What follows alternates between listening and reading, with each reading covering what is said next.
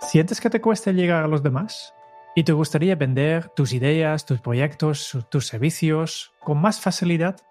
Pues ese es el tema principal del programa de esta semana, donde aprenderás cómo el copywriting te puede ayudar a conseguir tus objetivos con Isra Bravo.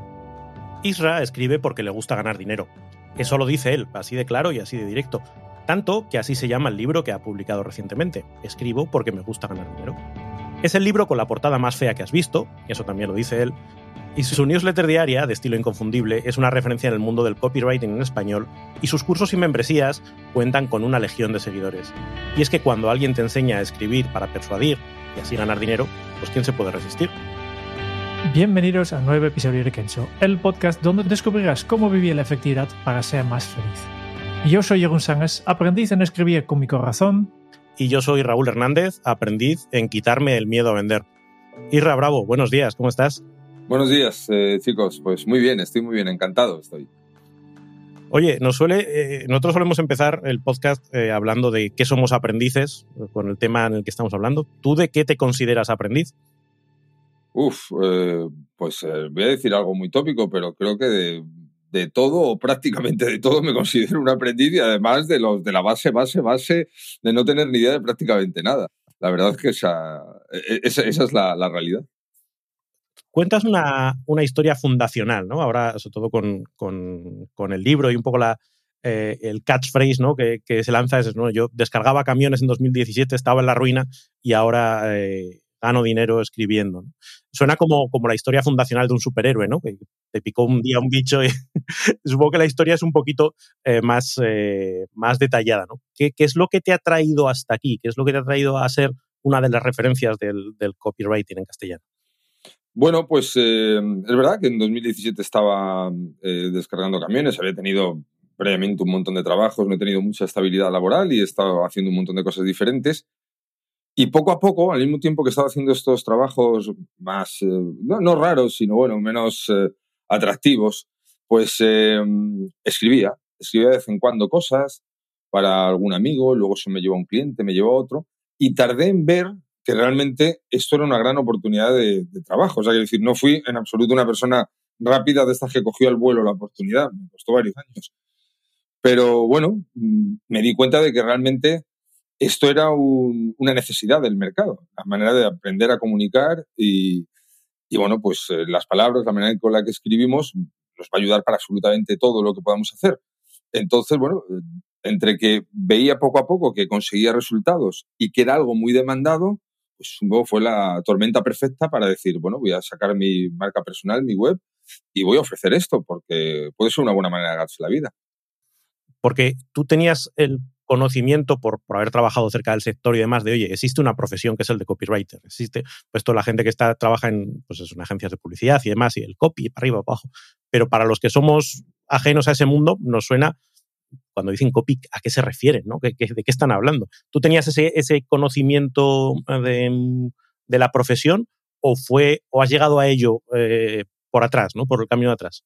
Pues, pues, más bien ha sido por el camino de atrás, porque cuando yo empecé, que empecé con un, con un amiguete que tiene una empresa de mudanzas a hacer temas de presupuestos, no sabía que estaba haciendo copywriting. Realmente, eh, claro, tenía, eh, había leído mucho sobre temas, sobre todo temas de storytelling y tal, el poder de las historias, cómo podemos enganchar a la gente y tal, escribiendo. Y eso fue lo que me interesó, pero realmente no sabía que estaba ejerciendo de copywriter. Simplemente, bueno, pues quería hacer más atractivos los presupuestos, que la gente quisiera leer, leerlos y que fuera, bueno, pues algo que, que, bueno, que marcara una diferencia, sobre todo porque veía que todo el mundo hacía las cosas igual. Entonces fue, fue un poco ya te digo, empecé con el copywriting sin saber lo que era. Eso es la verdad. Yo, creo que hay muchos oyentes que tampoco saben qué es. Por tanto, empezamos con las bases de este palabrota, copywriting. ¿eh? ¿Cómo, qué, es y, por qué no tenemos un, una palabra en, castellano para esto? Sí la tenemos. En realidad es redacción publicitaria. Lo que pasa es que decimos copywriting para que nos paguen más. O sea, decir, ah. para, para, para, hacernos los interesantes y tal.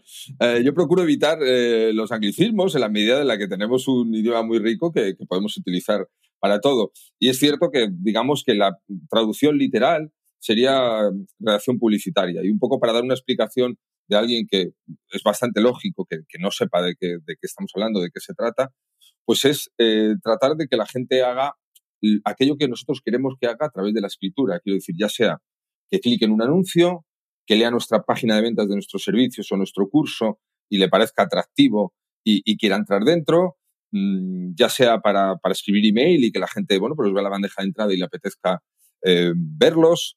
Quiero decir, para poner un anuncio para vender eh, una plancha, también te vale el copywriting eh, para conseguir. porque el copywriting se trata de, Tenemos que sacar mucho. La gente normalmente escribimos con características, ¿no? escribimos muy técnicos, muy tratando de, de, dar una información muy, muy correcta ¿Y, qué pasa con esto? Que nos estamos dejando la parte más importante, que es mostrar a la otra persona, saber dibujar la mente de la otra persona los beneficios. Un copywriter, un profesional de esto, lo que tiene que tratar de hacer es dejar muy claro eh, lo más rápido posible los beneficios que tiene estar leyéndolo. Y esto pues es clave, ya te digo, desde captar un email hasta que pinchen un anuncio o nos compren un curso. Digamos que el abanico es, es muy grande y, vale para también, por poner ejemplos, alguien que pueda estar en la audiencia escuchándonos y, y, quiera ver una utilidad, desde vender algo que queramos vender, vender nuestro de segunda mano, lo que sea, o conseguir una reunión. O sea, a lo mejor tienes que mandar un email en frío a alguien que no te conoce, conseguir una reunión, conseguir una entrevista. Todo esto son técnicas de persuasión escrita que nos van a ayudar mucho a conseguir ese objetivo. Yo una, una leí en, en un manual me gustó mucho la definición, ¿no? Decía que al final un copywriter es un vendedor con una máquina de escribir. Era un manual de, los, de los antiguos, ¿no? De cuando todavía se iba con, máquina de escribir. Pero me cambió mucho la percepción de, entender que era eso. Decía, no se trata de escribir bien, no se trata de escribir bonito, se trata de vender escribiendo. Efectivamente. La, parte importante es la de vender, ¿no? eso es. Eh, sí, es buscar un objetivo. El copywriter, a ver, el, que eh, va a poder avanzar en, esta profesión es el que consiga ventas, el que consiga conversiones, porque no dejamos de ser comerciales, pero utilizamos la palabra escrita. Ahora, en contra de lo que se cree muchas veces, se lee mucho. Tenemos muchos impactos. Otra cosa es que es difícil retener nuestra atención. Eso es un tema que, claro, es complicado porque recibimos, no sé son 3.000 impactos publicitarios al día o algo así, no sé qué burrada, muchísimo. Entonces, eh, tenemos que tratarlo primero de fijar la atención. Pero sin lugar a dudas, el resumen es perfecto. Nosotros eh, nos dedicamos a vender. Ahora no con máquina de escribir, con ordenador, pero básicamente es lo mismo. Sí, ahí hay, un tema eh, que a mí es una de las cosas que me. Ah, como que dices, ah, vale, como yo no soy vendedor, entonces esto a mí no me interesa. Y ese es otro, otro chip que yo creo que, tenemos que cambiar, ¿no? Eh, ese yo no soy vendedor. Sí, eh, bueno, es que todos somos vendedores. Vendemos desde que nacemos. Es decir, yo esto me gusta decirlo mucho para, en el sentido porque sé que ese concepto que comenta Raúl es una, gente, es una cosa que mucha gente tiene eh, ya puede ser porque vea la venta como algo negativo, ya sea porque no nos enseñan a vender. Hay muchos prejuicios que están alrededor de la venta, pero una persona desde que nace, le guste o no, es una marca personal. Quiero decir, esto es una cosa que ya te digo que nos guste o no, somos una marca personal.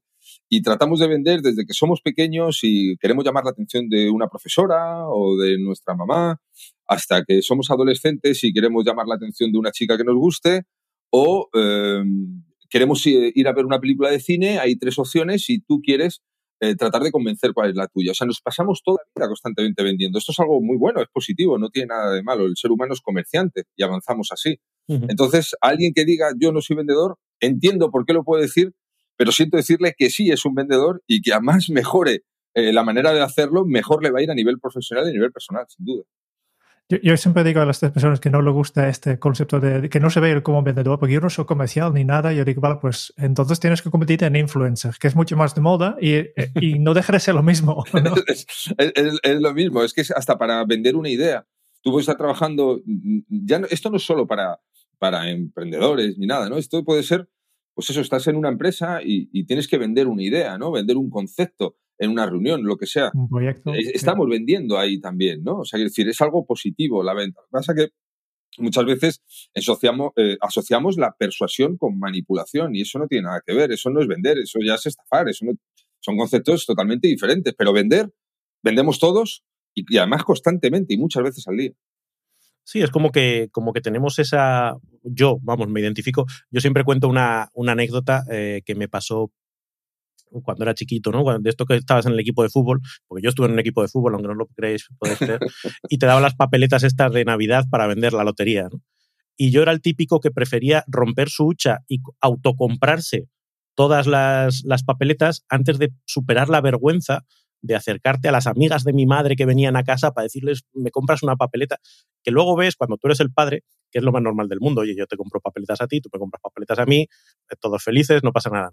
Pero yo recuerdo ese bloqueo de, de yo creo que tengo un trauma ahí eh, de los grandes, porque, porque no he conseguido superarlo, ¿no? Es, es como, y me pasa ahora, ¿no? Pues con los servicios, con lo, con lo que hago, parece que te cuesta dar el paso y decir, oye, lo que, lo que hago es valioso y lo que hago tiene sentido y además estoy convencido de que hay gente por ahí que le puede ser útil. Pero ay, ay, que mejor que me pregunten, ¿no? Es, es un poco ridículo. Sí, e, es, es, algo. Eh, eh, has hecho además una, un ejemplo perfecto, ¿no? Del de, adolescente que, que, se tiene que enfrentar a una venta de papeletas. Claro, e, es posible que una de las razones que puede pasar es que a lo mejor, mm, bueno, no, no crees mucho en ese, en ese momento en lo que estás vendiendo, ¿no? Eh, claro, a lo mejor te dan unas papeletas, lo ves como un poco que es un compromiso y tal, y se juntan muchas cosas. Nadie te ha enseñado a vender, parece que estás pidiendo se mezclan muchas cosas y es lógico tener ese, concepto. Luego lo que pasa es que cuando tú vendes un servicio o un producto em, y, sabes que, puede ser útil para muchas personas, me atrevería a decir que es casi una obligación ofrecerlo, ¿no? Es decir, es casi una manera de, devolver al mundo un poco todos esos em, conocimientos, experiencias que hayas tenido. Así que es perfectamente entendible la posición de ese adolescente, pero tenemos que aprender poco a poco a, a, cambiar nuestra propia mentalidad y entenderlo como que lo que estamos haciendo es, eh, bueno, pues es positivo y va a causar un impacto positivo en, los demás. Claro, si, si, lo planteamos la venta siempre, muchas veces como una persecución al cliente, ¿qué pasa cuando perseguimos a alguien? Pero eso pasa en las relaciones personales. Cuando somos muy pesados con alguien o mostramos mucha necesidad, la otra persona sale corriendo para lo contrario. Es muy poco atractivo que alguien muestre una necesidad muy grande. Eso eh, pero eso vale para la vida personal, para ligar, ¿no? Eh, eh, es que el concepto nos, nos, vale perfectamente. Si mostramos una necesidad total, perdemos todo el atractivo para la como persona. Como quiéreme, ¿no? Cómprame. esto es un ISES completamente. Da igual que lo haga una mujer que lo haga un hombre. Si está mostrando una necesidad muy clara, nos resulta poco atractivo. A la hora de vender pasa igual. Claro, si, si muestras esa necesidad, el cliente bueno, pues la, la, intuye, aunque no está analizándolo como lo podemos estar analizando nosotros, nosotros ahora, sí lo va a estar intuyendo y automáticamente va a causarle un rechazo. Esto es inevitable, forma parte de nuestra naturaleza. Por tanto, lo primero que tenemos que hacer es no mostrar ningún tipo de necesidad y con eso vamos a conseguir atraer a muchos más clientes y la venta va a ser mucho más fluida y más, más cómoda. Hmm. Sí, eh, a mí me venían dos cosas. Eh, una era una referencia que hacía Juan Tamariz, el mago, en su día, ¿no? Y él hacía esta referencia más relacionado con hablar en público, pero creo que es aplicable igual a la venta. decía, claro, yo no tengo eh, nervios a la hora de salir a actuar o de hablar en público, porque creo que lo que voy a ofrecer a la gente es, es un regalo. Y si yo voy a un cumpleaños con un regalo que creo que es fantástico para la persona a la que se lo voy a dar, no tengo miedo, no tengo vergüenza en dárselo, estoy deseando compartirlo con ellos. Claro, ese cambio de mentalidad respecto al, oye, voy a intentar colarle un producto que no me creo ni yo eh, versus, oye, tengo algo que creo que te va a ser súper útil y, es que, como tú dices, sería un pecado no, no, no ponértelo a disposición, te cambia radicalmente la, la mentalidad, ¿no? Sí, hay, hay, una cosa, es totalmente cierto, hay una cosa además que, que, decían los copywriters de la vieja escuela, esto creo que se lo escuché a Gary Bencivenga, que es un copywriter muy mucho prestigio, que decía que había que vender siempre diciendo la verdad y haciendo la verdad atractiva. Esto ya no era una cuestión ética, sino era una cuestión de que egoísta, en el sentido de que con eso consigues vender eh, mucho más. Lo es que tú has dicho hay una palabra que, me ha gustado mucho, que es el rollo de que se la voy a colar. Muchas veces vamos con esa mentalidad eh, de que se la vamos a colar, le damos más importancia a lo mejor al tiempo, perdón, al dinero que al tiempo.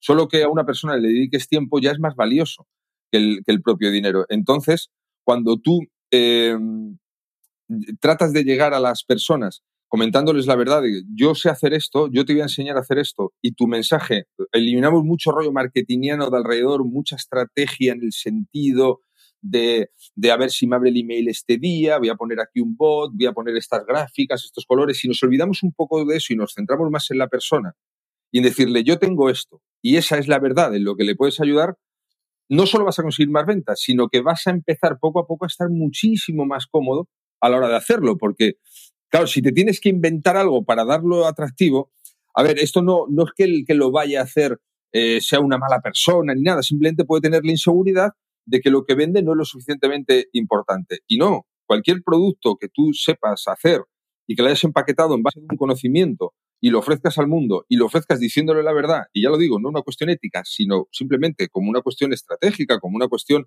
de egoísmo sano, va a ser mucho más sencillo, ¿no? O sea, y si realmente te planteas, hay una cosa que funciona muy bien, que yo se lo he comentado muchas veces a, la gente para quitar un poquito ese tema de lo de las ventas, es cuando te enfrentes a alguien que por lo que sea notes, intuyes, te diga que no va a valer lo que haces, si tú interiorizas que se lo vas a decir, si tienes el convencimiento de que le vas a decir no me compres esto, va a ser mucho más fácil que cuando tengas enfrente a alguien que creas que le puedas ayudar, te salga natural el poder ofrecérselo. Porque es verdad que hay veces a mí me han entrado muchísimos emails, oye, Irra, ¿me ayudaría para esto, para el otro? Y he tenido que decir no. Y ese no ayuda a que luego el sí sea muchísimo más fluido. Porque es verdad que va a haber mucha gente a la que no vamos a poder ayudar. Entonces, cuando te quitas un poco esa presión de decir tengo que vender a la fuerza, sino solo tengo que vender esto a gente que lo pueda necesitar, empiezan también a fluir las cosas. Esto no es un chip de un día para otro, pero en poquito tiempo podemos eh, poner la mentalidad en el, en el ángulo adecuado para que, para que resulte cómodo lo que hacemos para vender.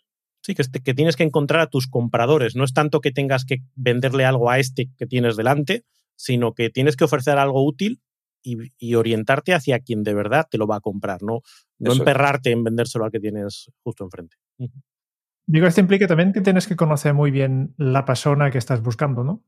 Claro, es, conocer al cliente, conocerlo bien, porque además el, tema es que solemos tener conceptos sobre la venta, escuchamos muchas veces las frases de este le vendería hielo a un esquimal, o, luego ya, en, casos peores, el vendedor de crece pelo en la plaza del pueblo y tal. Claro, asociamos a habilidades un poco extraordinarias, a cierta maldad, a una picardía que no va con nosotros. Si nosotros nos olvidamos de que tenemos que vender a gente que no lo necesita, digamos que se nos va de un plumazo muchos de estos problemas. O sea, que decir, no tienes que ser nadie extraordinario, no tienes que tener una habilidad ni una labia. De hecho, los mejores negociadores y vendedores en personas son gente que escucha más que habla. Esto es una cosa que yo tengo comprobado. O sea, no son charlatanes, todo lo contrario. Están escuchando y, el, al cliente, cuando le dejas hablar, te empieza a dar toda la información. Y cuando ya empiezas a tener toda esa información, luego es muy fácil ser honesto en el sentido de decir, pues sí, mira, esto te va a poder ayudar, esto no te va a poder ayudar. Cuando negocias un poco con la mentalidad de lo que se suele decir cliente perdido, vas a, si sale bien y si no, no, todo también fluye mucho mejor. Eh, hay mucho de mentalidad en el tema de, de la venta, sin lugar a duda. Mm, es el clásico, ¿no? El, no ya lo tienes, ¿no? asumo que es un no y a partir de ahí, oye, si puede salir un sí, fenomenal, pero no, no me voy a frustrar porque sea un no, porque eso, ya era. Efectivamente. Estamos muy contentos porque volvemos a tener un patrocinador. En este episodio del podcast es patrocinado por Surfshark VPN. ¿Y qué es exactamente una VPN? Buena pregunta.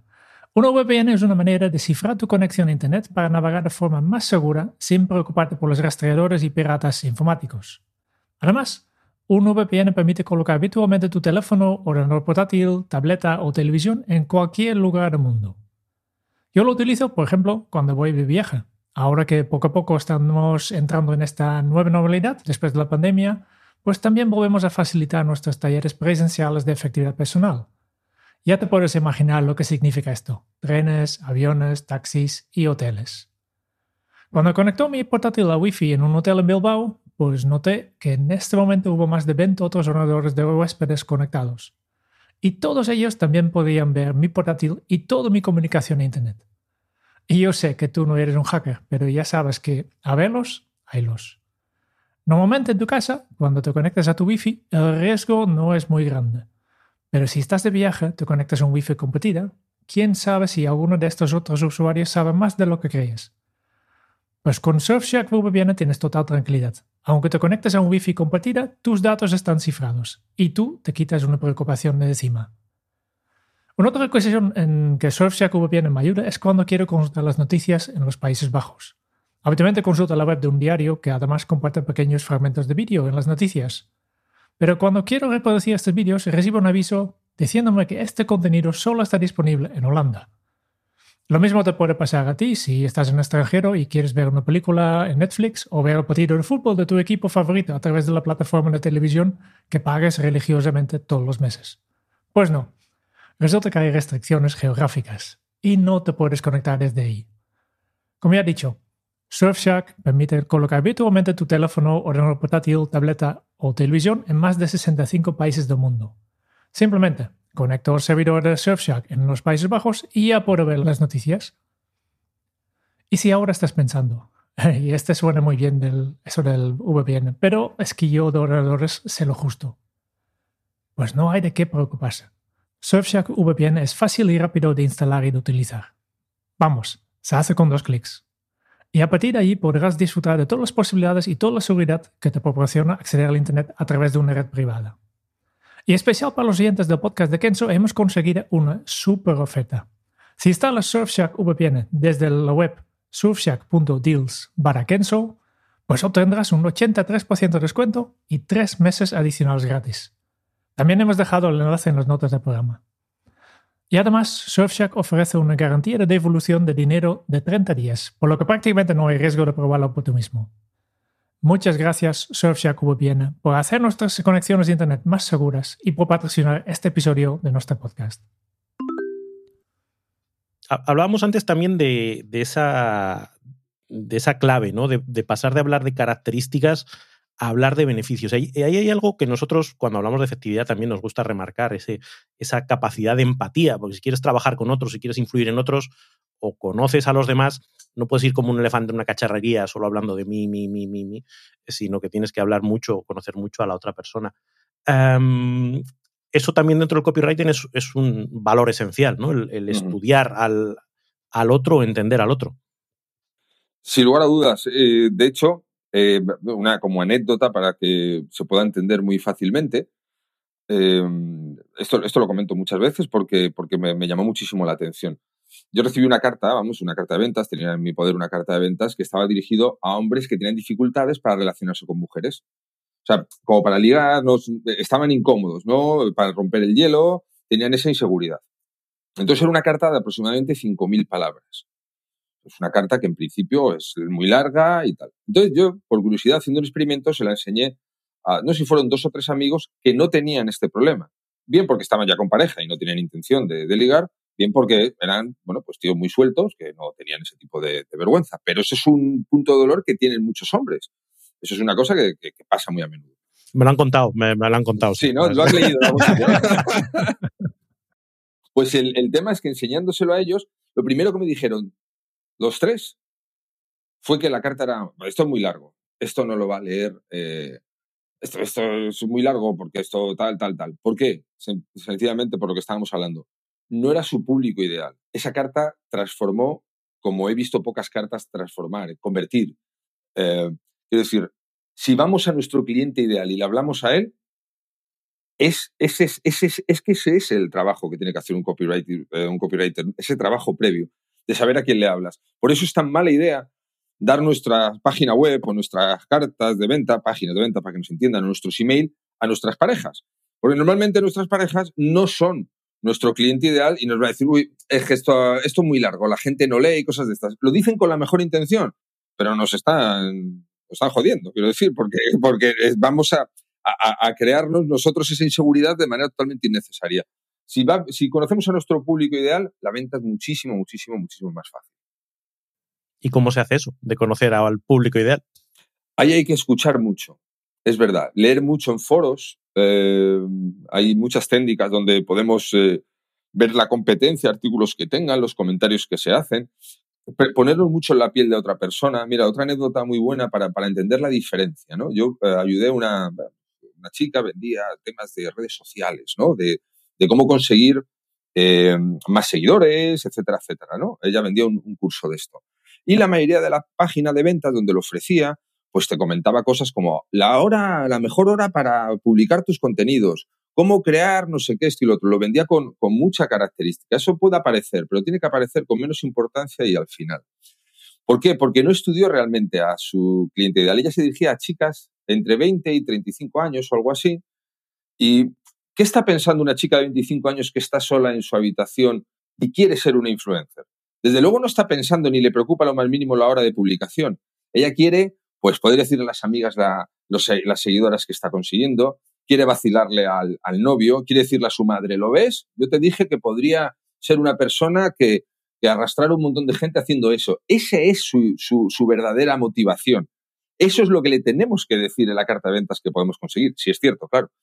Eso es lo que le tenemos que, que plasmar, le tenemos que dibujar su verdadero deseo, el verdadero beneficio que busca. Entonces, muchísimas veces cuando vamos a escribir una página de ventas, eh, no tenemos estudiado el verdadero deseo del, de nuestro potencial cliente. Pensamos que a nuestro potencial cliente le preocupa qué hora tiene que publicar un tweet o, o, una imagen en Instagram, con el ejemplo que estamos poniendo, pero desde luego eso le preocupa cero, no le importa absolutamente nada. Eso es simplemente algo que está ahí, que ya le enseñarás dentro del curso y que está bien. Lo que estas personas querían, sin lugar a dudas, era eso. Era decir a su grupo de amigas cuando vayan a tomarse una cerveza el sábado, oye, tengo 20.000 seguidores en, en Instagram. Oye, me ha cogido tal marca para que le venda un bolso eh, y, llegar a casa y, poder decirlo pues a sus padres o a su novio o a su marido o a quien sea. Esa era la motivación verdadera. Y tenemos que conocer las motivaciones verdaderas de la gente. Y una vez que eh, conocemos eso, poniéndonos mucho en la piel de una persona, ¿no? Eh, ¿Qué puede estar deseando una persona que quiere perder peso, que quiere ponerse en forma, que quiere aprender educación financiera? Sea lo que sea, va a tener unas motivaciones que posiblemente no te vaya a decir de primeras, pero que investigando un poco vas a llegar a ellas. Cuando llegas a ese punto, cuando llegas al beneficio claro, al punto de dolor que quieres solucionar, podemos empezar a, escribir cosas que, realmente conviertan. Si te escuchas así, creo que no es tan copywriter, sino investigador de emociones, ¿no? Y mi pregunta es si un típico proyecto de, crear una carta de ventas, ¿en qué porcentaje de, tiempo dediques a esta investigación? Y después, ¿cuánto tiempo dediques a la escritura real? Ah, pues es una muy, muy buena pregunta porque llevas toda la razón. Es que el trabajo de un copywriter es más de investigación que otra. Por eso un, copywriter que ha hecho los deberes nunca tiene una página en blanco. Porque no somos escritores, no somos creativos como tal. No, nos enfrentamos a una página en blanco.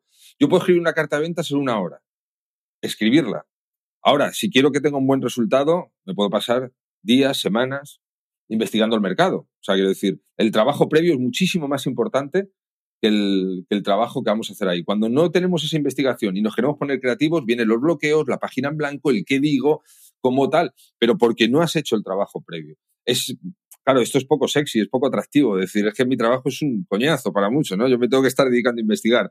Pero bueno, a mí es que me gusta mucho, ¿no? Porque se aprende muchísimo. Pero realmente sin esa investigación, de hecho, uno de mis errores que he cometido más de una vez y que siempre he tratado de corregir es eh, ser un arrogante y no mm, hacer una investigación lo suficientemente exhaustiva pensando que con mis conocimientos, mi habilidad ya, mi tal, podría resolverlo fácil. Y ha sido cuando peores resultados he tenido, porque no estaba encontrando la verdadera motivación de las personas a las que me dirigía. Y, eso, bueno, pues, pues te lleva a errores. Y ya te digo, asumo con, con toda deportividad que fue producto de la arrogancia, de pensar que, tampoco, que ya más o menos, he hecho un montón de cartas de venta, funcionan, pues esto no puede salir mal. Pues sí, sale mal. ¿Por qué? Porque si no le conoces a la persona a la que le diriges, no le vas a movilizar. Sí, incluso ese punto ¿no? de, egocentrismo, de, esta persona tiene que pensar así. Porque como yo pienso así, la otra persona piensa como yo. Y, y no te das cuenta hasta qué punto eso es totalmente falso, porque la gente puede llegar a pensar cosas radicalmente distintas de las que piensas tú, y está bien. que decir, tendemos a pensar que la gente solo tiene que pensar como nosotros y si no es que están equivocados. Y ese es un, mal foco, ¿no? Para hacer copywriter o, bueno, para, cualquier, cosa. pero además es que es totalmente cierto, ¿eh? O sea, quiero decir, y hay, hay una cosa que a mí me gusta mucho, que cuando arrancamos un negocio, normalmente, eh, normalmente, eh, solemos tener muy poco dinero. Suele ser. Hay gente que arranca con mucho, pero vamos, normalmente pues, te encuentras alguien que va a montar un negocio por internet, tiene unos recursos justos para empezar. ¿Qué es lo que pasa? ¿Qué es la mentalidad que solemos tener? Que está todo el mundo igual.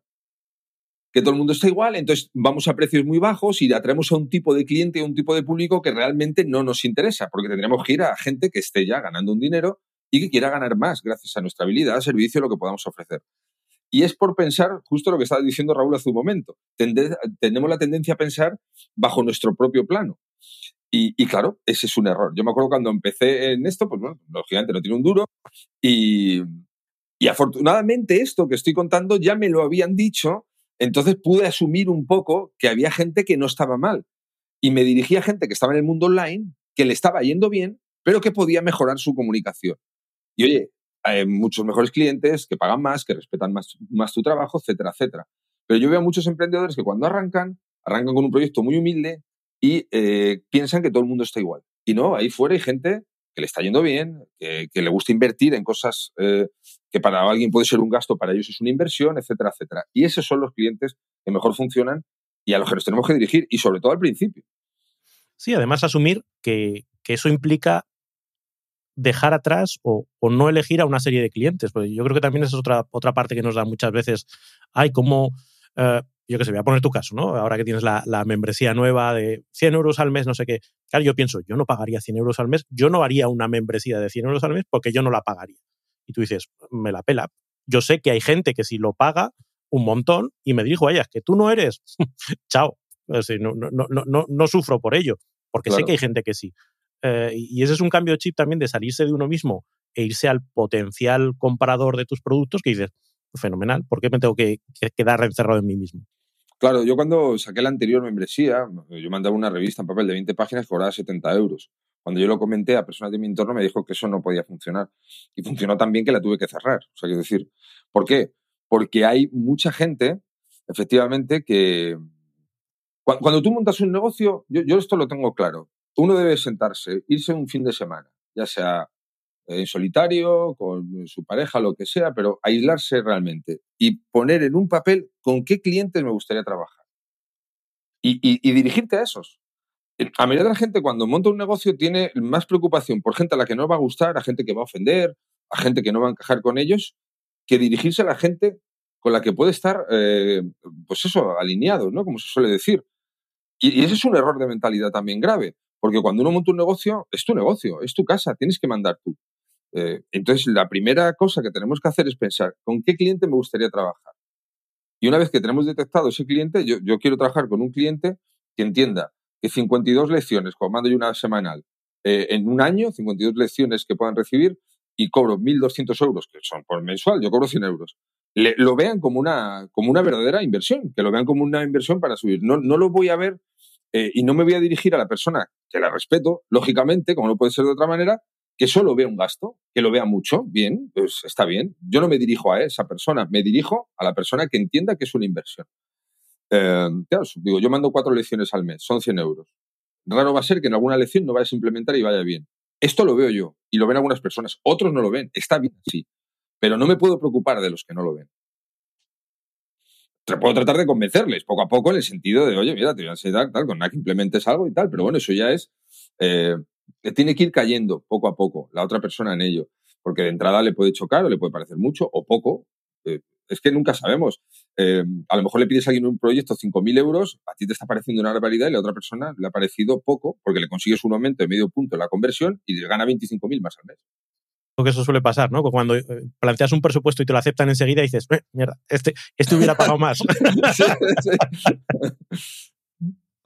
Yo creo que al, final la, venta consiste en enseñar al, posible cliente que el, lo que el valor que recibe es mucho más que el precio que paga, ¿no? Y al final... Sí, sí, sí. Es un poco lo que tú estabas diciendo, ¿no? Para el valor de este curso que, que, tienes tú, para algunas personas tiene menos valor percibido que, que este 100 euros que vale y para otros mucho más. Y si lo que tú recibes, tu valor es a mucho más que el precio, pues entonces es, es fácil de, de, de, tomar esta decisión de comprar. Claro, es que, es que además es que los seres humanos somos rarísimos e imprevisibles, nunca sabemos. ¿Por qué hay copywriter que venden páginas de venta a 300 euros y otros, una página de ventas, te cobran 12 o 15 mil? Hablo en España. Fuera te pueden cobrar mucho más. Y alguien puede pensar, ¿quién va a pagar 12.000 si puede pagar 300? Bueno, pues el valor percibido, el valor añadido, o sea, son muchas cosas. Igual que hay gente que lleva un reloj de 30 euros, otros de 20.000 y otros no llevamos ninguno. Eh, quiero decir, eh, es que es... Em, tenemos que salir mucho, lo que estamos hablando durante la entrevista, o sea, durante esta conversación, esta charla, tenemos, que salir mucho de, de nuestra cabeza porque en nuestra cabeza tenemos muchas limitaciones todos. Estamos todos muy limitados con lo nuestro y es mala cosa esa. Eso me, recordaba hace poquito, hemos estado leyendo en, en, Kenso, lectura compartida, el libro Predictable y Irrational de Dan Ariely. Y una de las cosas que plantea es así, decir, oye, tenemos esas pedradas todos, porque además son compartidas, y el tema del precio es una de ellos. O sea, si, yo te doy algo que vale 3 céntimos, le das mucho menos valor que si te digo que vale 300 euros. Solo porque yo te diga que tiene ese precio, ya estás pensando que, que es, que es mejor. Dice, pero si, si, no tiene mucho sentido, si el producto es el mismo ya, pero nuestra cabeza funciona de maneras, de maneras llamativas y curiosas. Claro, sí, no, y además es, es, em, Eh, yo, cuento muchas veces también el, tema, eh, ¿cómo podemos hacer que un cliente nos respete? Cobrarle caro. Tú cobras muy, parece una tontería, pero es que, a ver, eh, todo basado en que para que puedas tener una carrera que, que funcione, vas a tener que devolver eso, o sea, vas a tener que saber lo que haces, ¿no? Pero yo parto de la base y, y de la honestidad de las personas. O sea, me gusta pensar que aunque siempre se hable mucho por fuera y siempre el ruido parezca lo negativo, la mayoría de la gente con la que yo me cruzo es gente honesta que trabaja muy bien y estoy encontrando gente maravillosa durante todo este viaje estupendo que estoy haciendo por Internet. Em, pero es cierto que, que cuando tú cobras un servicio a un precio alto, de alto valor, es que te va a venir gente que te va a respetar mucho más. Tu opinión va a ser mucho más importante. O sea, van a creer mucho más en lo que dices. Porque si cobras muy barato vas a tener un tipo de perfil de cliente, pues eso, el típico perfil de cliente que hablamos muchas veces de tóxico, un cliente que no va a respetar tus opiniones, que va a querer cambiando todo, en fin, que te va a volver loco. Y encima vas a tener que atender a 10 para sacar la rentabilidad que podrías sacar atendiendo a 4. Por tanto, vas a dar peor servicio. Es el pez que se muerde la cola. Y por eso fallan muchos negocios, ¿no? Porque dicen, voy a cobrar muy barato para atraer clientes, atraes un tipo de cliente que no va a respetar del todo tu trabajo, para ganar algo y vivir medianamente bien con la intención con la que has montado el negocio, vas a tener que tener muchos clientes y al final muchos clientes y, malos. Y todos podemos llevar un cliente tóxico dentro, ojo. Pero yo no los quiero para mí, para, para trabajar. Eh, los quiero para otra cosa, bien, pero es, ese, es un, ese es un problema. Si tú cobras más alto, vas a poder dar un mejor servicio. O sea, vas a poder y, van a valorar más lo que dices. Cambiando un poquito de, tercio, una cosa que, a mí me llama mucho la atención de, tu trabajo es eh, esa sensación de ser muy reconocible, tanto en, lo que haces como en el cómo lo haces. Eso que decías antes de, la marca personal que todos tenemos, eh, mi sensación es que la tuya está muy definida y de hecho hace poquito pues has estado eh, moviendo un, curso de, marca personal, ¿no? precisamente para, hablar de estas cosas en algún momento, incluso desde fuera, digo, bueno, Irra está haciendo un personaje. No sé hasta qué punto es personaje definido y me centro en ello, obviamente muy basado en, uno mismo. ¿no? Pues tienes ese puntito de seguridad en ti mismo, de lo que hago, en cómo lo hago, en cómo lo expreso. Ah, a veces un puntito confrontacional, ¿no? De cuando, cuando marcas la diferencia, yo soy esto y si no te gusta tal. El feísmo, ¿no? Que es otro, otro elemento que también eh, cultivas, ¿no? De la, apariencia en la web que un fallo ortográfico en la carta de ventas no es, no es el problema. Eh, ese personaje es una forma adecuada de vender. Eh, es porque tú eres así, pero cada uno tiene que encontrar su propio personaje. Es simplemente una cuestión de, no hacer lo que todo el mundo hace, que también mencionabas en algún momento. ¿Qué, factores entran ahí en, esa definición de marca personal? Bueno, la verdad, Yo, yo, pienso que es muy complicado hacer un personaje. Es decir, sí que puedes alguna vez, pues, a lo mejor exagerar cosas, buscar una mm, cierta polémica en algo y tal, pero al final, eh, si, alguien destaca en algo, le van a caer muchos palos, ¿no? Eso, está claro. Entonces yo ya pues digo, pues que me caigan palos, pues, y ya soy yo. ya los elijo yo, ¿no? Los palos que quiero que, me caigan. porque me caigan palos siendo otro, pues ya, porque me caigan palos siendo como soy. Entonces, em, hay, hay un punto que, que yo siempre recomiendo para hacer una marca personal más reconocible. Y desde luego no es inventarse un personaje en ningún caso, porque eso puede durarte un poco tiempo, pero al cabo, no sé, pero no puedes estar varios años con esta idea. Pero es no buscar la aprobación de los demás. Quiero decir, y seas tú como seas. Quiero decir, yo tengo un punto, a lo mejor más, que me han dicho alguna vez, a lo mejor un poco más macarra, lo que sea.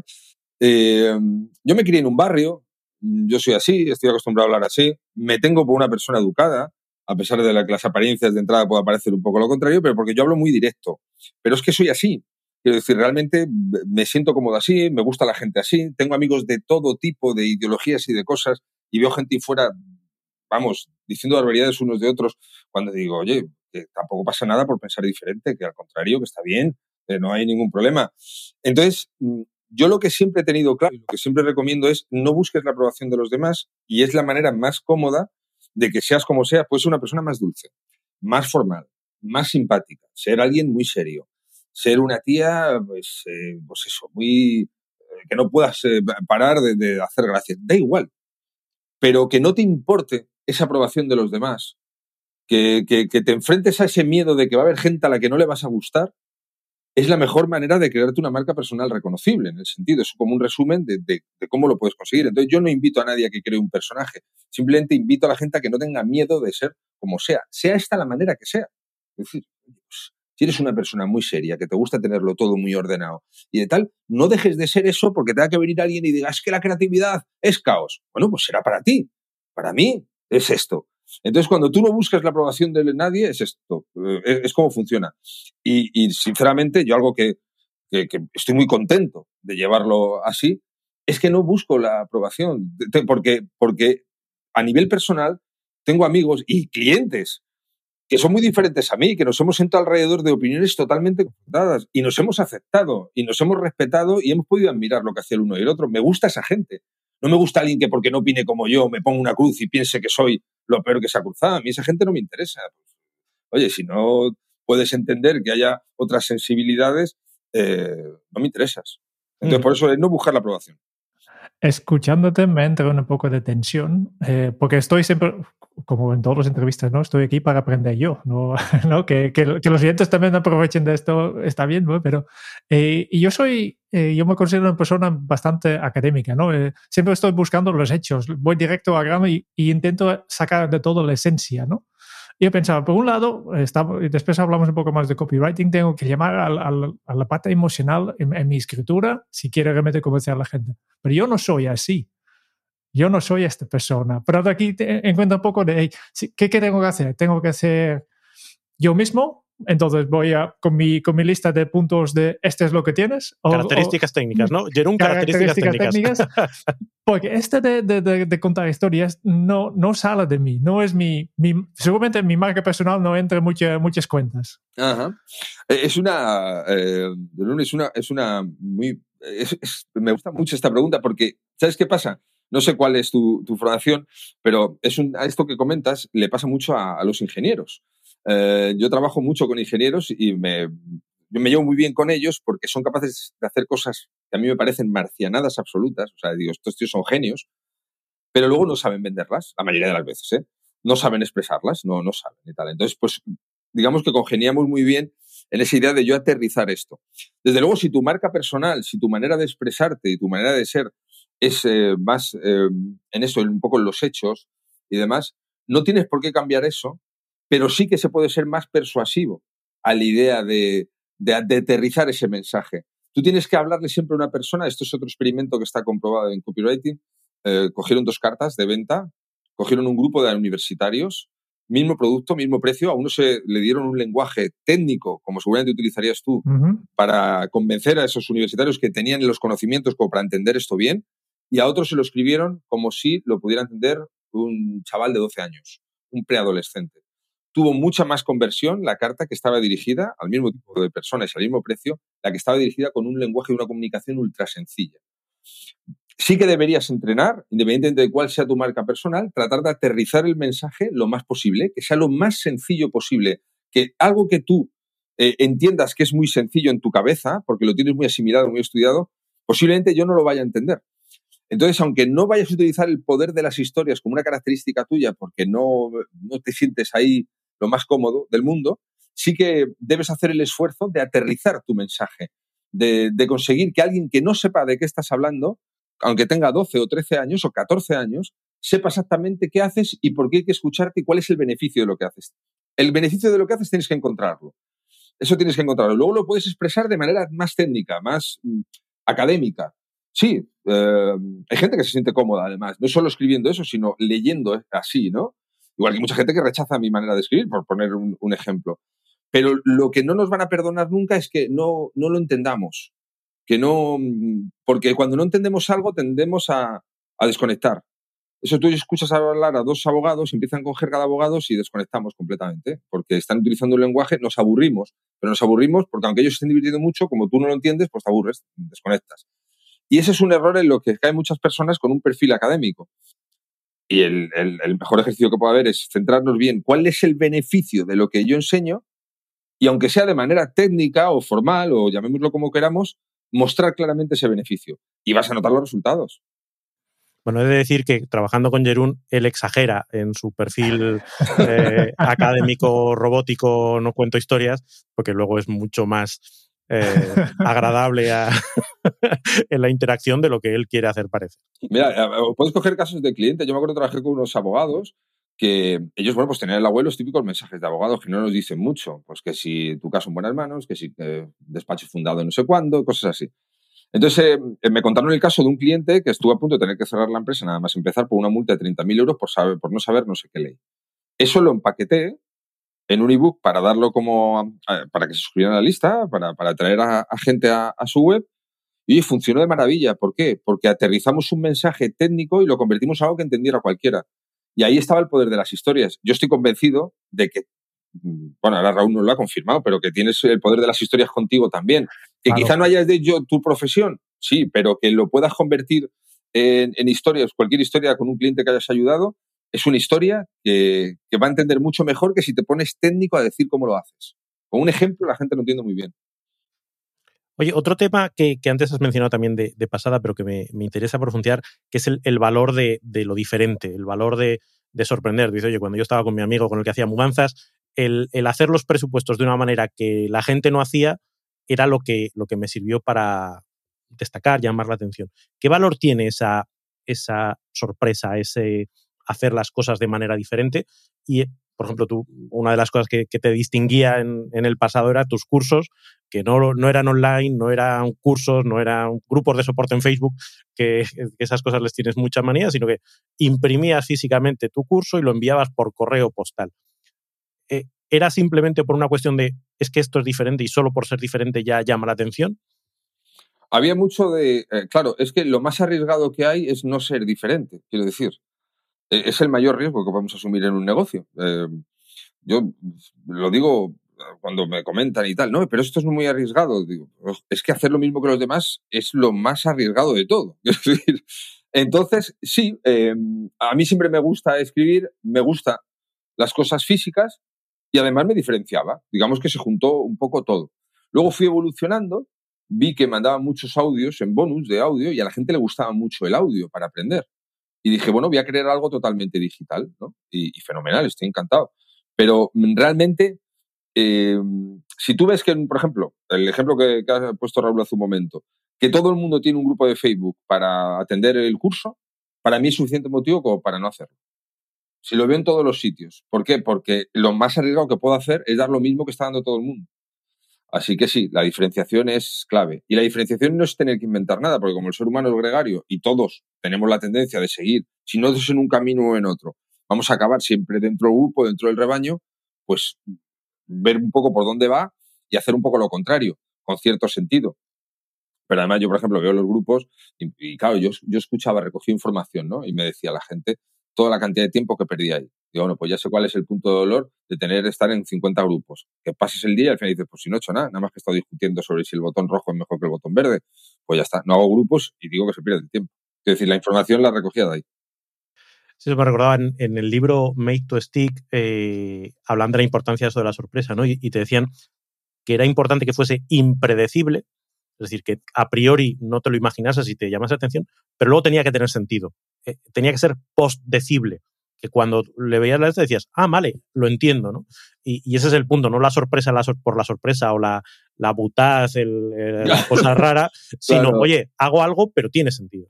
Claro, si te pasas de marciano y la gente no lo entiende, malo. Eso a veces nos pasa también, es algo demasiado extraño. Yo cuando mandaba cartas físicas para vender formación, eh, venían en sobres y algunos me los pintarrajeaba a mi hija. Pues sabía que lo iban a abrir. pero luego encontraban algo dentro con sentido, claro. Pero de entrada es esa sorpresa, buscar un poco el equilibrio, efectivamente. Pasamos un poco a, volver a la parte de, la escritura, aunque como ya hemos visto es lo menos relevante del copywriting. Bueno, igual exagero, ¿no? Pero que, la parte importante es el, entender a la otra persona. Pero luego el estilo al escribir también es importante. Eh, y, un poco tú lo que no sé si tú en concreto o el copywriter en general lo que traslada es, oye, tienes que hacer un, lenguaje claro, tiene que ser algo eh, fácil de digerir.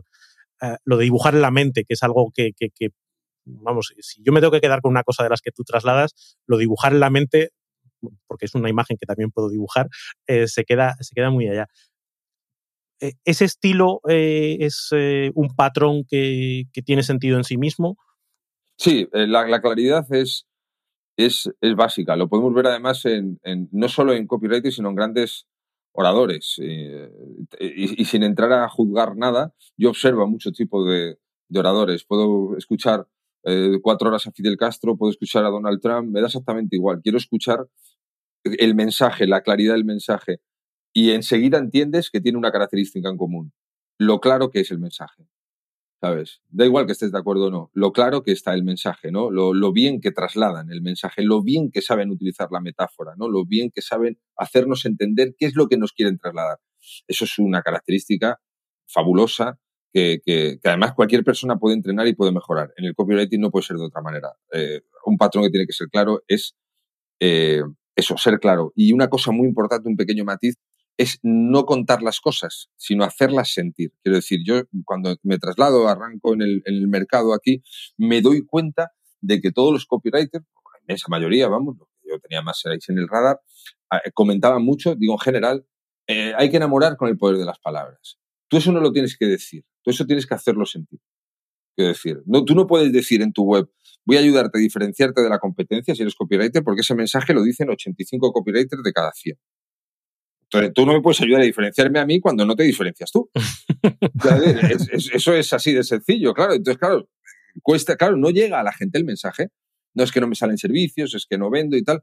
Hay un mercado y unas posibilidades en el mundo del copywriting, igual que habrá en muchos otros, enormes. Hay unas necesidades enormes.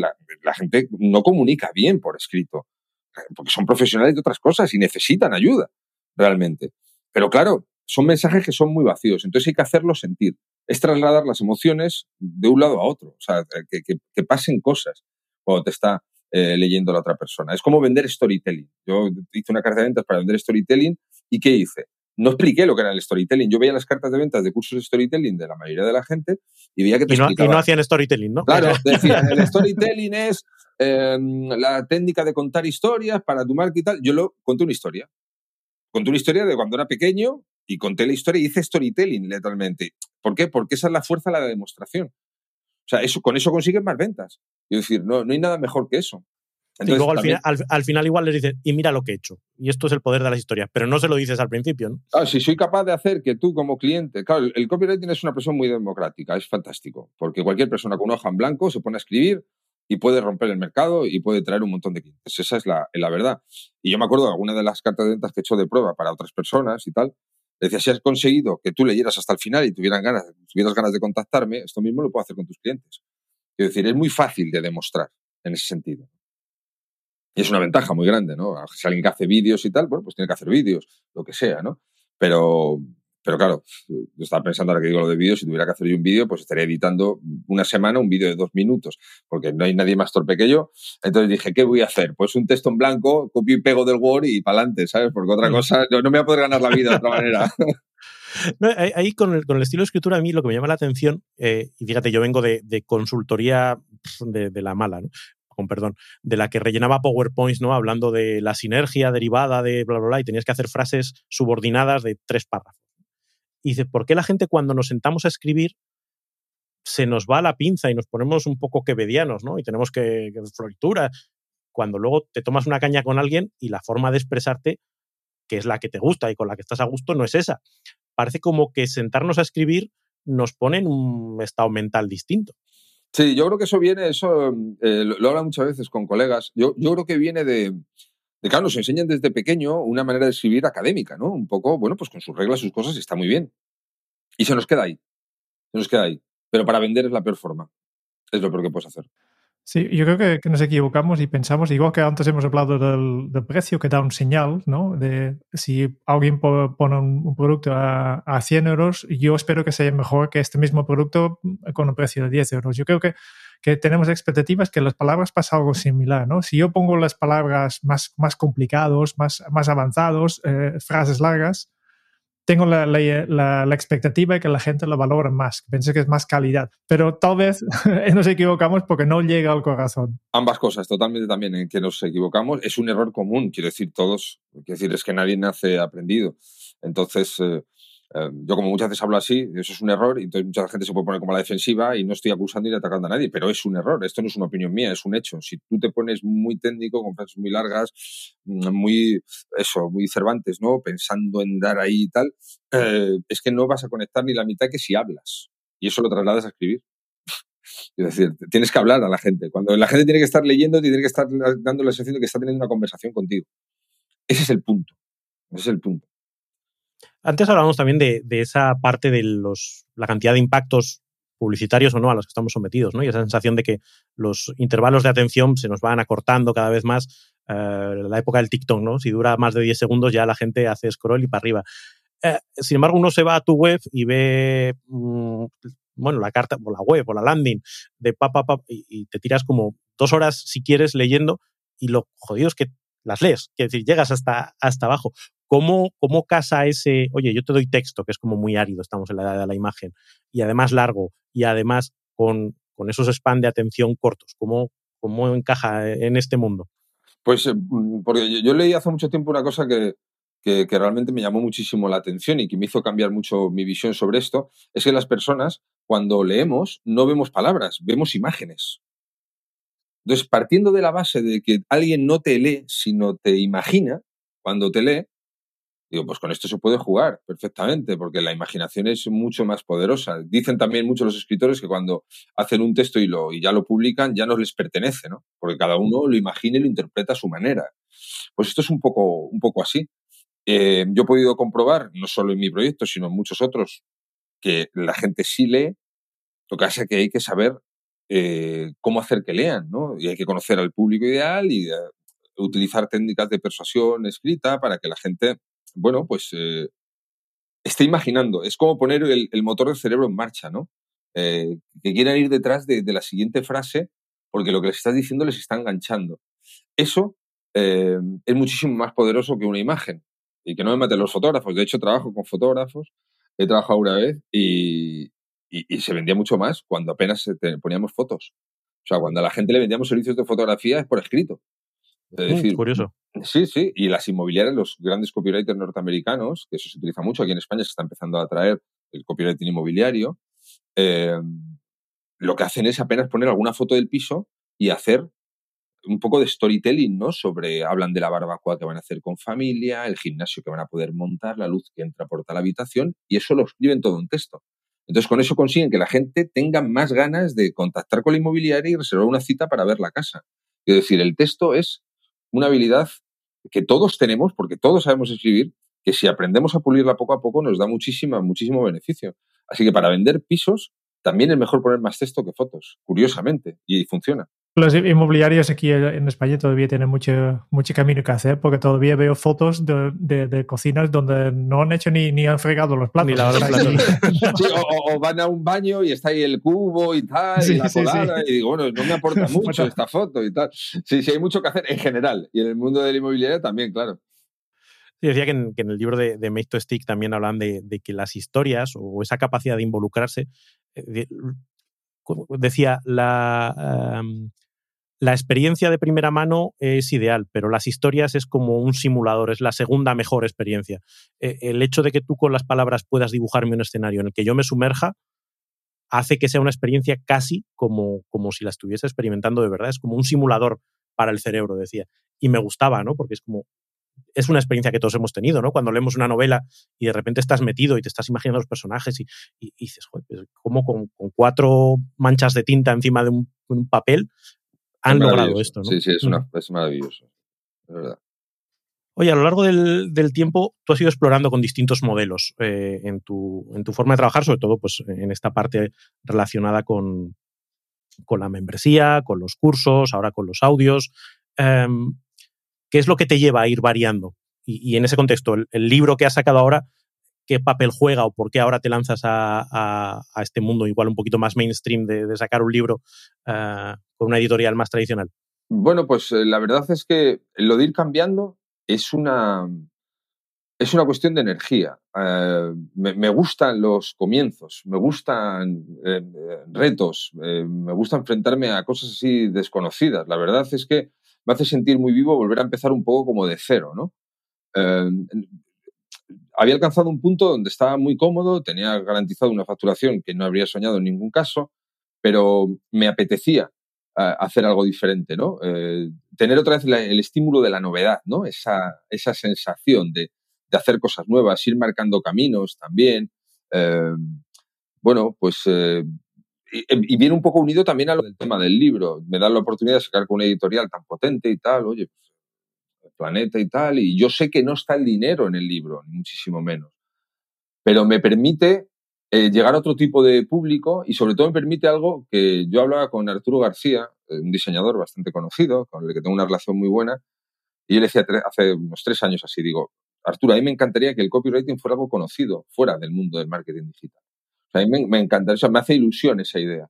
Me hace ilusión la idea de, convertirlo en algo que, fuera cotidiano, ¿no? De sacarlo del marketing digital. Y, bueno, ese es el reto en el que estoy un poco ahora, ¿no? Ese es el estímulo que tengo.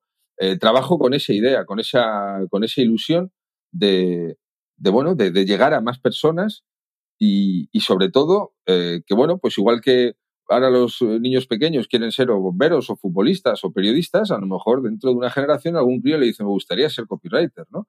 Eh, pues eso es una cosa que, que, bueno, que no tengo ni idea si voy a conseguir o no, pero que, es lo que estoy jugando ahora, en, en, sacarlo del marketing. Eh, quiero salir del nicho del marketing, el mundo es mucho más grande. Pues aquí, aquí hoy tienes un, un buen terreno abonado para, para, hablar a personas pues que no, no, vienen del mundo del marketing, pero que pueden entender eh, pues, qué les puede aportar el, copywriting. Mm. seguro, sí, sí, es que es algo que nos puede aportar a cualquier, en cualquier faceta, ya te digo. Eh, bueno, hasta para ligar se, utiliza mucho en perfiles de Tinder y cosas de estas, porque a mí me han pasado pantallazos, ves cosas, ves la diferencia. Mira, así ponía antes la descripción, mira lo que he hecho ahora y toda la cantidad de, chicas o de tíos que me han contactado. O sea, es que la escritura persuasiva es un valor en sí mismo para una persona al margen de su profesión. Así que, que sí, sí, desde luego. Y no lo estoy diciendo para que se forme nadie conmigo ni deje de formarse, pero sí que invito a la gente a que investigue un poquito y se forme un poco sobre esto y vea lo, apasionante que es y sobre todo es que me atrevo a decir a cualquier persona le va a ser útil, algunas personas más, otras menos, pero le va a valer a cualquiera. E insisto, no tiene nada que ver conmigo, tiene que ver con lo que significa saber escritura persuasiva. Es una habilidad muy hábil y muy buena para cualquier persona. Simplemente para reflexionar, ¿no? De la cantidad de, horas que dedicamos escribiendo textos al día. Eso es. casi todos profesionales, que nosotros llamamos los profesionales de, conocimiento, ¿no? De trabajadores de conocimiento, pues casi todo tu día, nuestros días están llenados con, con escribiendo correos electrónicos, documentos, y siempre van dirigidos a otras personas. Totalmente. Es que es, que es así. O sea, es tal y como, como comentas. Nos vale eh, todas las personas estamos constantemente escribiendo email. Eh, si ya tienes algún negocio y tienes que escribir algún pequeño anuncio para Google o cosas de estas, ya es que eso ya es casi casi obligatorio controlar estas cosas. Pero es que cualquier persona está constantemente escribiendo. Es una manera de comunicación primitiva, es muy importante. Y lo del Tinder, espérate que me lo voy a apuntar bien esto. sí, pues, pues funciona, ¿eh? funciona, funciona para todo, porque hay perfiles y perfiles y perfiles y casi todo el mundo con la foto, tratando de, salir con el mejor perfil. En la, estilo en la montaña, ¿no? claro, me encanta viajar, soy muy amigo de mis amigos y tal. Bien. Marco una chica que esté buscando a ver si hay algún tío interesante el que tomarse una cerveza, ha leído que es muy amigo de sus amigos y que le encanta viajar 90 veces la última hora que está buscando. Di otra cosa, di las cosas de otra manera. Y, ya verás cómo va a llamar la atención y decir, coño, voy a, voy a mandarle un mensaje o lo que sea, ¿no? ¿no? ¿no? sé muy bien cómo funciona la aplicación y no quiero ir aquí ahora de, no es que estas cosas, pero yo soy más clásico para el tema, entonces no, no utilizo esto, pero que, que está, está ahí y, y, saber utilizarlo y conocer gente así, pues es una manera también fabulosa de, de un poco saber utilizar la gracia. Cuando digo la gracia, no digo ser gracioso a la hora de escribir, ¿no? Un poco saber vendernos, saber, eh, pues este tipo o esta tipa, pues, ya, ya está diciéndome algo que, que, se sale de lo que dice todo el mundo o de la manera en que lo dice todo el mundo, porque es que luego más, gracioso de todo esto es que tú puedes decir exactamente lo mismo que los demás y que suene diferente. ¿Sabes? Pero, pero claro, hay que practicar un poco. Si dices, es que soy muy amigo de mis amigos, me encanta viajar, soy fiel. Vale, muy bien, pero no es lo más interesante que van a leer esa mañana. Y aburrido, ¿no? no es lo más interesante. Sí, sí. Vale, vamos poco a poco cerrando, porque ya llevamos una hora hablando y nos quedan el cuestionario y el resumen. Eh, pero antes quería dejarte una pregunta que te dejó nuestra última invitada, Alejandra Vallejo Nájera, en el episodio 194. Y su pregunta para ti, y aquí puedes contestar tal como, como te gustaría. Su pregunta es, ¿quién eres? ah, es una muy buena pregunta. Pues eh, soy Ra Bravo y me dedico al copywriting y a disfrutar lo máximo la vida y la gente muy interesante que te encuentras por el camino. Así que básicamente, pues nada, uno más que trata de divertirse. Ya nos ha avisado Alejandra que la mayoría de las personas contestan esta pregunta con su profesión también, ¿eh? ah. mencionando como mínimo de, me dedico a esto. Sí, sí, es verdad. Eh, supongo que es algo que es como un acto reflejo, como que es, fíjate, pues es un error, porque es como lo que esperan. Tenía que haber dicho otra cosa, tenía que haber dicho, soy raro futbolista. ¿Sabes? Alguna cosa. es raro, cantante. Te hemos pillado sin preparar, sin poder investigar al público. Yo es que no me gusta preparar nada de las entrevistas, no sé nada de lo que me preguntan nunca. Me dice, ¿te paso las preguntas antes? Digo, no. Ah, me la puedo pasar si quieres, pero que no, no es necesario para nada. Y antes de pasar al cuestionario, quería saber si tienes alguna pregunta final, siguiente paso, sugerencia o mensaje para los oyentes de este podcast. Nada, solo darle las gracias. Espero que hayan sacado algo de provecho he pasado un rato estupendo con vosotros dos y si ellos se lo pasan la mitad de bien y la mitad de cómodo Jorge he estado yo, seguro que, va a ser entretenido. Nada, nada más que, gracias por su, por su tiempo, que es lo más valioso, como suele decir, y que es verdad. Muy bien, y con esto ya pasamos al cuestionario. Kenzo, 10 preguntas, que son las mismas preguntas para todos nuestros invitados.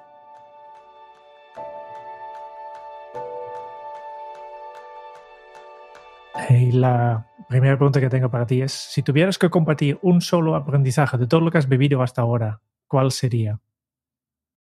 Bueno, lo que lo he comentado antes en la entrevista y lo vuelvo a repetir, no busques la aprobación de los demás.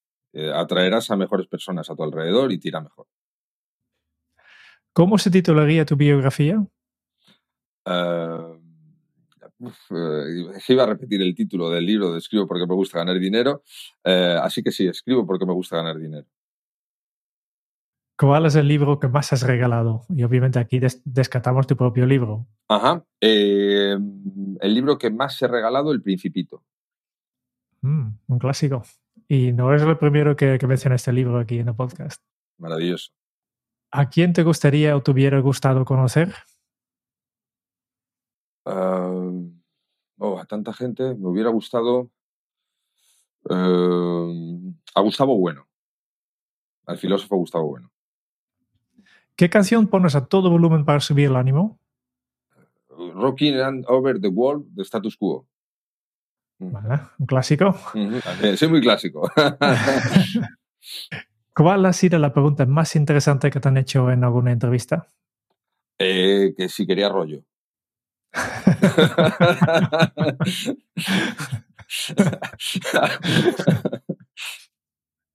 ¿Qué se te viene a la cabeza cuando pienses en la felicidad? Eh, mi hija. ¿Qué película volverías a ver cada año? Gris. Y si tuvieras que dejar un mensaje en una cápsula para tu yo del futuro, ¿qué te dirías? Mm, para mi yo del futuro, eh, felicidades, me diría. Y finalmente, ¿qué preguntarías al próximo invitado o invitada? Ajá, no sé quién es. Nosotros tampoco. Ah, que no, ah, vale, vale. No, no sabía si había pista aquí, me decís alguna cosa y tal. Eh, ¿Qué le preguntaría? Eh, ¿Qué le preguntaría? Eh, ah, ah, ah, vamos a ver.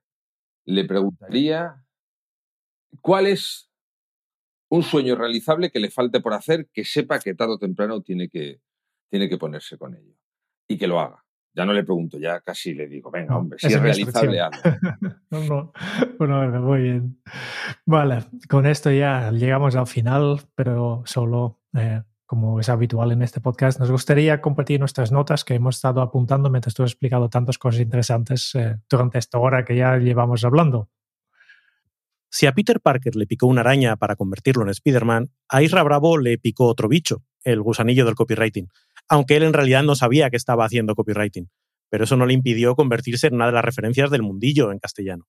Su newsletter diaria, en la que lo mismo habla de una irlandesa borracha que del hámster de su hija, es la puerta de entrada a todos sus conocimientos y a todos sus servicios. Porque sí, Isra no te va a engañar. Está aquí para vender, para eso escribe y a eso se dedica. Escribe porque le gusta ganar dinero, y él mismo es uno de sus mejores clientes. Cuando lees algo escrito por Isra, lo notas.